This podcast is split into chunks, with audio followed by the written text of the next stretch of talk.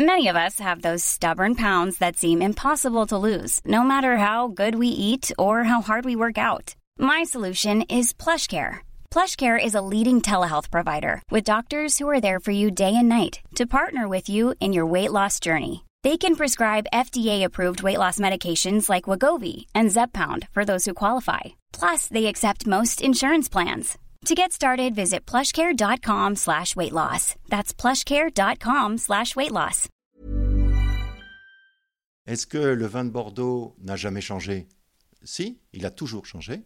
D'abord parce que le consommateur lui change, donc le vin s'adapte au consommateur aussi. Donc il ne faut pas s'inquiéter de ça, je pense. Ça sera au vinificateur, au vigneron, au négociant, au consommateur, finalement, de trouver ce juste équilibre entre finalement l'offre et la demande.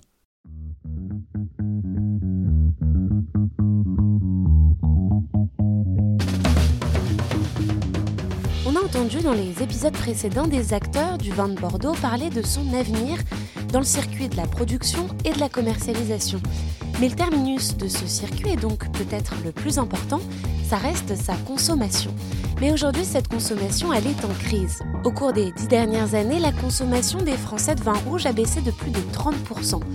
Ajouter à cela une image du Bordeaux qui est ternie, des vins qui se ressemblent tous, un manque d'originalité, jusqu'à une image vieillissante, bourgeoise, parfois prétentieuse. Alors comment repenser le goût de ce vin si caractéristique de Bordeaux, ancré dans le patrimoine français, au regard des crises, du dérèglement climatique, de la surproduction et du désintérêt des Français Qu'est-ce qu'on goûtera quand on achètera un vin de Bordeaux dans quelques années?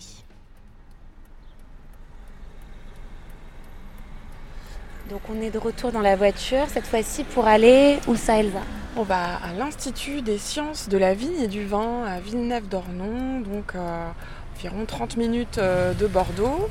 On va rencontrer Gilles de Revel qui est professeur euh, d'œnologie, qui va nous parler un petit peu euh, du goût, des, marqueurs forts de la typicité du Bordelais et de ce que ça pourrait devenir dans le futur.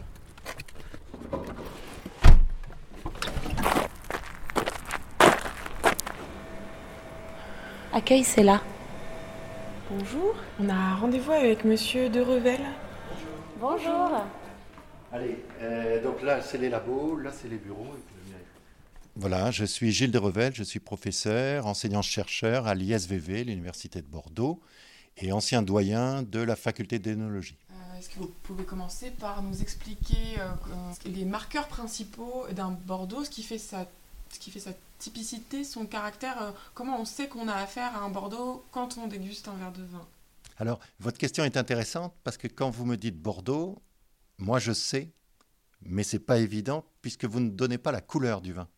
Ah oui. Et Bordeaux est pour vous forcément du rouge. Oui. Alors c'est très intéressant parce qu'actuellement, bien sûr, Bordeaux est majoritairement du rouge, alors que Bordeaux n'a pas toujours été rouge, et il a même été majoritairement blanc.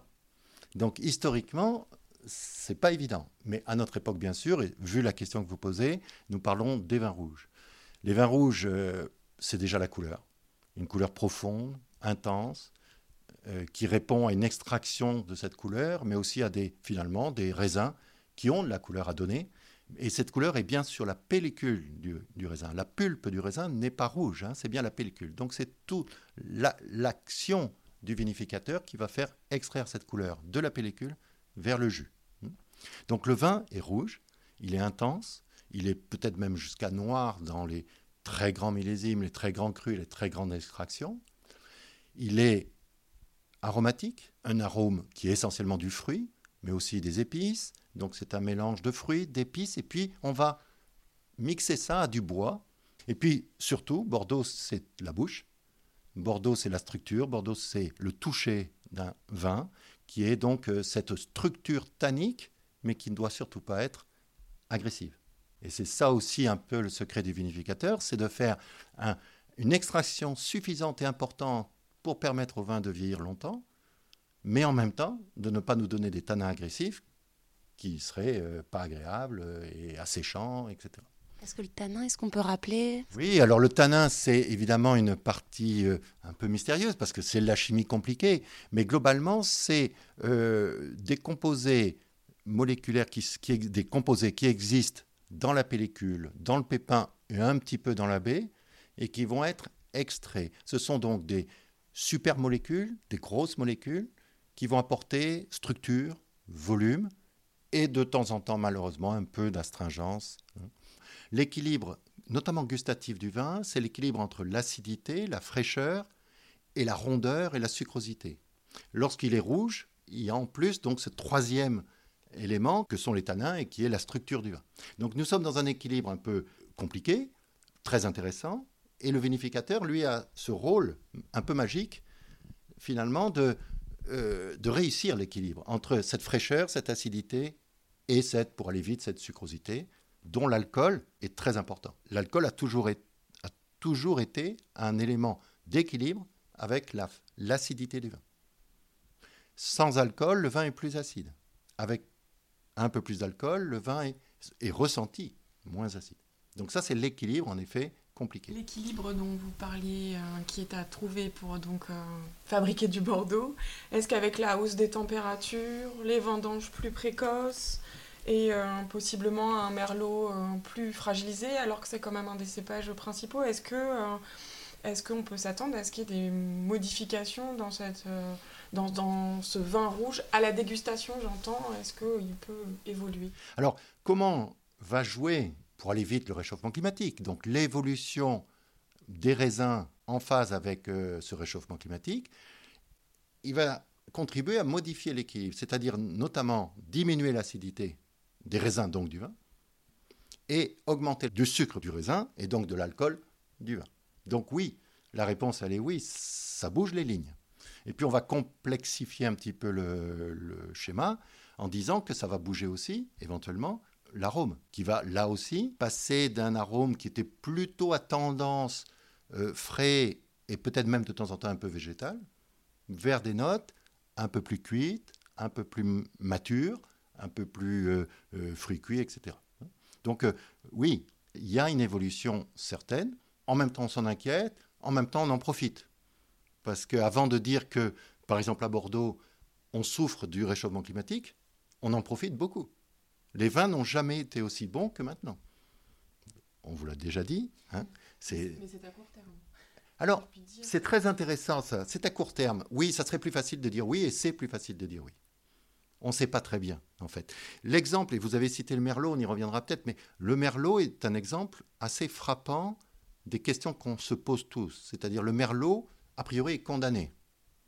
Condamné parce que justement, il était extrêmement bien placé dans l'époque ancienne. Ancienne, c'était il y a une dizaine, quinzaine d'années. Et on se pose des questions s'il sera là encore dans 30 ans ou 40 ans. Donc ce merlot, il est indispensable pour l'instant. Mais encore une fois, il faut toujours regarder l'histoire. Ce merlot, il y a 100 ans, n'existait quasiment pas à Bordeaux. Donc l'évolution des cépages à Bordeaux est quelque chose d'historique. Là où je voulais en venir à l'instant, c'est par rapport à l'année dernière. 2022, année historiquement chaude, historiquement sans pluie. Du mois de juin au mois de septembre, on a eu un été caniculaire. Tout le monde a prévu que le merlot allait s'écrouler. On a fait les meilleurs vins du monde. Un millésime extra, avec des merlots extrêmement intéressants. Donc ce merlot est fragile, mais le merlot a peut-être beaucoup de résilience. Et c'est ça aussi qui va être intéressant euh, à regarder et à chercher. Il y a des cépages euh, euh, qui sont expérimentés, des cépages plus résistants, justement pour accompagner Bordeaux dans son évolution Alors, Oui, on reviendra peut-être sur, le, sur les cépages actuels, hein, parce que finalement, Bordeaux a une chance folle par rapport à d'autres vignobles, c'est que Bordeaux a beaucoup de cépages. Hmm. Alors peut-être pas 14 comme euh, nos voisins des Côtes-du-Rhône, mais euh, à au moins 4, 5, 6 cépages potentiels. Hein. Donc le merlot est aidé dans son équilibre final par des cépages majoritaires pour certains. Hein. il suffit de voir notamment le Cabernet Sauvignon qui est le cépage, là pour le coup, royal hein, euh, de, Bordeaux. Et le, le Cabernet Sauvignon a un potentiel encore d'évolution positive grâce ou à cause du réchauffement climatique qui est très important. Donc le potentiel actuel des cépages est extrêmement intéressant.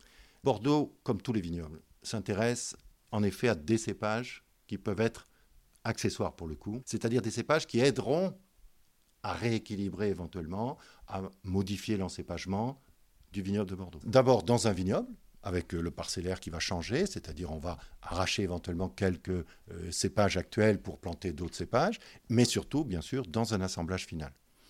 Donc là, on a plusieurs sources de euh, cépages. Les plus connus, ce sont des cépages, par exemple, du sud de l'Europe, Italie, Espagne, Portugal, qui évidemment sont adaptés à des contrées plus chaudes, plus sèches, et qui donc devraient correctement s'adapter à Bordeaux. D'autres cépages aussi, dont on n'a pas parlé, que sont les cépages résistants, c'est-à-dire des hybrides que l'on construit. Euh, et ça, ça peut permettre d'adapter le vignoble à des problématiques de euh, maladies. Bon, cette année, ça a été le mildiou, euh, ça peut être l'oïdium, ça peut être le botrytis, c'est-à-dire des maladies des champignons qui attaquent le vignoble. Ces nouveaux cépages s'adaptent dans le sens où ils vont mieux résister aux maladies, et donc, évidemment, on utilisera alors moins de produits phytosanitaires, moins de, euh, de pesticides. Et c'est là aussi très étudié à l'heure actuelle, non seulement par rapport on, le voit à la résistance, évidemment, euh, aux maladies, mais aussi dans l'idée du goût du vin. C'est-à-dire, est-ce que ces cépages sont intéressants pour le goût actuel du vin et le goût en évolution du vin. Donc il y a des vignerons pardon, qui expérimentent déjà dans leur parcelle. Exactement, il y a déjà des, vignerons qui peuvent planter, et donc il faut le temps tout de même hein, d'obtenir, notamment en AOC, il faut de toute façon trois ans de plantation pour obtenir déjà des premiers raisins pour les vinifier. Mais oui, c'est parti. La réglementation française et européenne le permet. Donc tout est au vert pour expérimenter. Ils resteront des cépages accessoires. Donc du coup, on n'a pas à mesurer leur effet sur le goût. Ça n'aura aucune influence sur le goût du vin qu'on goûtera. On gardera ce goût du vin de Bordeaux euh, significatif. Alors ça, c'est la, question. Si on rajoute 5%, 10% ou 15% de cépages accessoires, le goût changera. Le goût, ou en tout cas l'identité du vin, sera pas la même. Maintenant, la question, c'est de savoir est-ce que le goût va, est immuable Est-ce que le vin de Bordeaux n'a jamais changé? Si, il a toujours changé. D'abord parce que le consommateur, lui, change, donc le vin s'adapte au consommateur aussi. Hein. Donc, il ne faut pas s'inquiéter de ça, je pense. Ça sera aux vinificateurs, aux vignerons, aux négociants, aux consommateurs, finalement, de trouver ce juste équilibre entre finalement l'offre et la demande. Il y a environ 20% du vignoble qui est passé en agriculture biologique. Est-ce que euh, si on vous donne à goûter un vin, vous allez sentir de suite qu'il est bio Est-ce qu'au au palais, il y a, euh, est-ce que ça, ça, se sent au goût? La question est intéressante et la réponse est très facile. Non. Non? Non. Il n'y a aucune différence entre un vin bio et un vin dit de viticulture conventionnelle et même de, de, vinification conventionnelle, puisque un vin bio est un vin dont l'agriculture, la viticulture est sous conditions biologiques, mais aussi, bien sûr, depuis 2012, la vinification et les pratiques œnologiques. Hein. Mais euh, non, la, la, réponse, elle est non. Alors après, évidemment, tous les jours, vous pouvez me démontrer le contraire. Vous pouvez me faire goûter un vin bio et un vin dit conventionnel, et il y a des différences, mais parce qu'il y a des différences entre deux vins, d'accord? Mais il n'y a pas, et sans doute tant mieux, il n'y a pas un signe dans le goût du vin qui nous dit que le vin est bio. Question qu'on se posait quand même, parce que je pense qu'il y a quand même encore des idées reçues sur le fait qu'un vin bio est peut-être euh, moins bon, moins structuré peut-être, moins complexe euh. Non, absolument pas. Euh, tout dépendra de ce qu'on fait du raisin et du vin. Et donc tout est dans la nature et entre guillemets, entre guillemets, les, tous les, les goûts sont dans la nature des vins bio. Euh, vous aurez des vins très structurés, vous aurez des vins légers, vous aurez des vins pas très bons, des vins très très bons. tout dépend de, de, ce qu'on fait de son raisin et de son vin.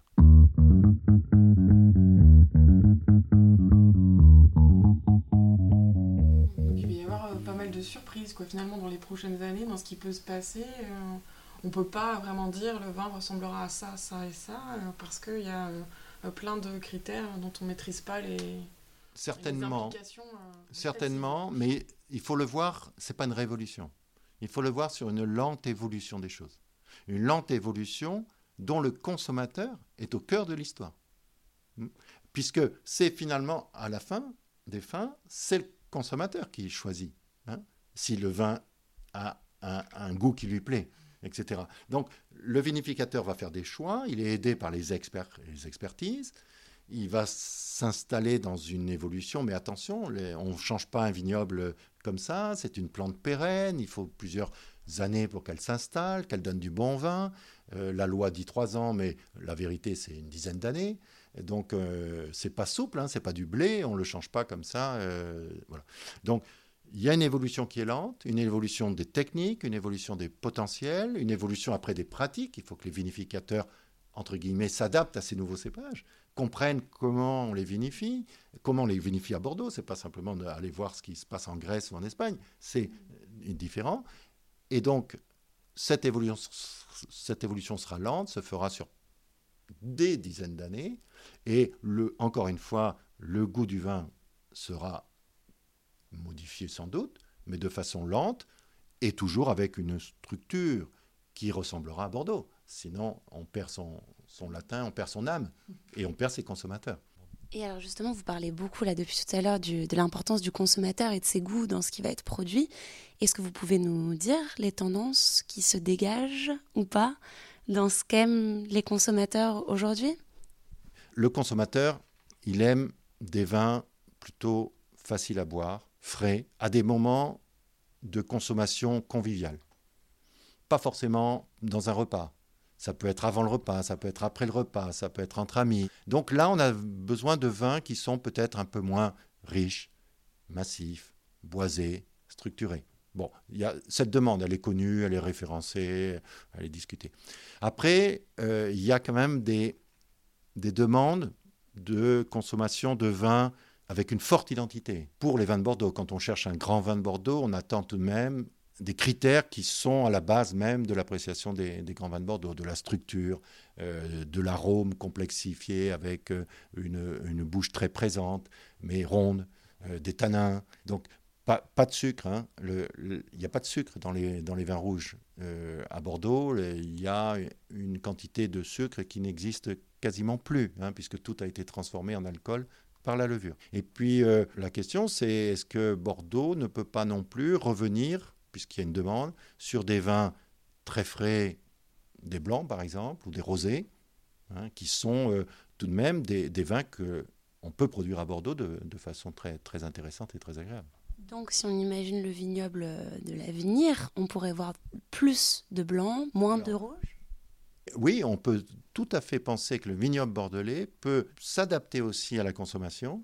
Et si euh, la consommation est plus importante en blanc, ce qui est vrai actuellement euh, le vignoble peut très bien être replanté ou planté avec cette évolution lente, hein, mais planté avec des, cépages blancs. On boit peut-être moins de rouge, ou alors il faudra trouver des, rouges d'abord qui s'adaptent mieux à la chaleur, et puis peut-être une consommation différente, euh, euh, plus fraîche. il faut absolument, absolument, je le dis souvent, adapter véritablement le service du vin hein, à la demande justement, est-ce que le passer au, le passer au frigo, c'est une faute de goût ou pas? Alors, c'est peut-être une faute de goût, mais c'est bon, pour le, mais c'est bon pour le goût. C'est-à-dire que je pense que quand il fait 35-36 dehors pendant un mois, il est impensable de croire que le vin qui est stocké dans sa maison, où il fait peut-être 24 ou 25, voire plus, est bon à boire. Donc il faut le refroidir. Alors il y a plusieurs méthodes pour le refroidir. Euh, une méthode rapide et efficace, c'est tout de même le frigidaire. Ça ne se fait pas, mais ça se fait de plus en plus. Et c'est très important. Un vin de Bordeaux, ça se sert entre 18 et 19 degrés. Donc il ne faut pas le mettre à 14. Si on le met à 14, les tanins sont durs, le vin est, acide, il, est, il est difficile à boire, etc. Et s'il fait en plus très très chaud, le contraste est encore plus fort.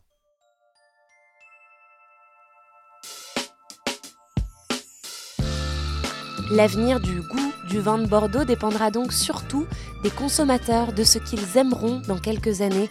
De là, le vignoble bordelais est amené à évoluer, comme il l'a toujours fait finalement. Et après ces deux jours dans le vignoble bordelais, c'est ce qu'on retient avec Elsa de toutes nos rencontres, et puis surtout que cette évolution est déjà en cours. Merci d'avoir écouté cette série réalisée pour le podcast Minute Papillon. Si elle vous a plu, n'hésitez pas à la partager, à en parler autour de vous et puis surtout à vous abonner sur votre plateforme ou appli d'écoute préférée. À très vite et d'ici là, bonne écoute des autres podcasts de 20 minutes.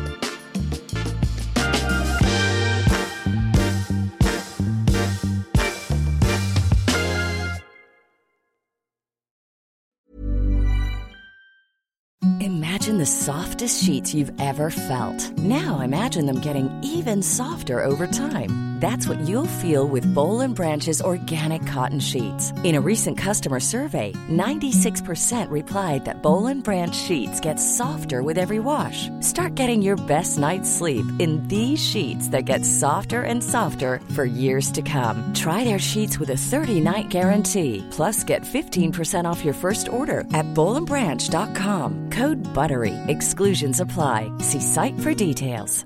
Hi, I'm Daniel, founder of Pretty Litter. Did you know cats tend to hide symptoms of sickness and pain? I learned this the hard way after losing my cat, Gingy. So I created Pretty Litter, a health monitoring litter that helps detect early signs of illness by changing colors, saving you money and potentially your cat's life. Pretty Litter is veterinarian developed, and it's the easiest way to keep tabs on your fur baby's health right at home. Go to prettylitter.com and use code ACAST for 20% off your first order and a free cat toy. Terms and conditions apply. See site for details.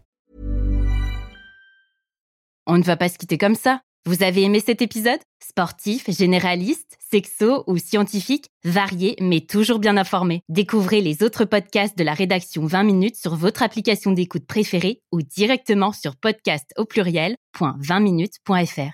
Et merci de nous avoir écoutés.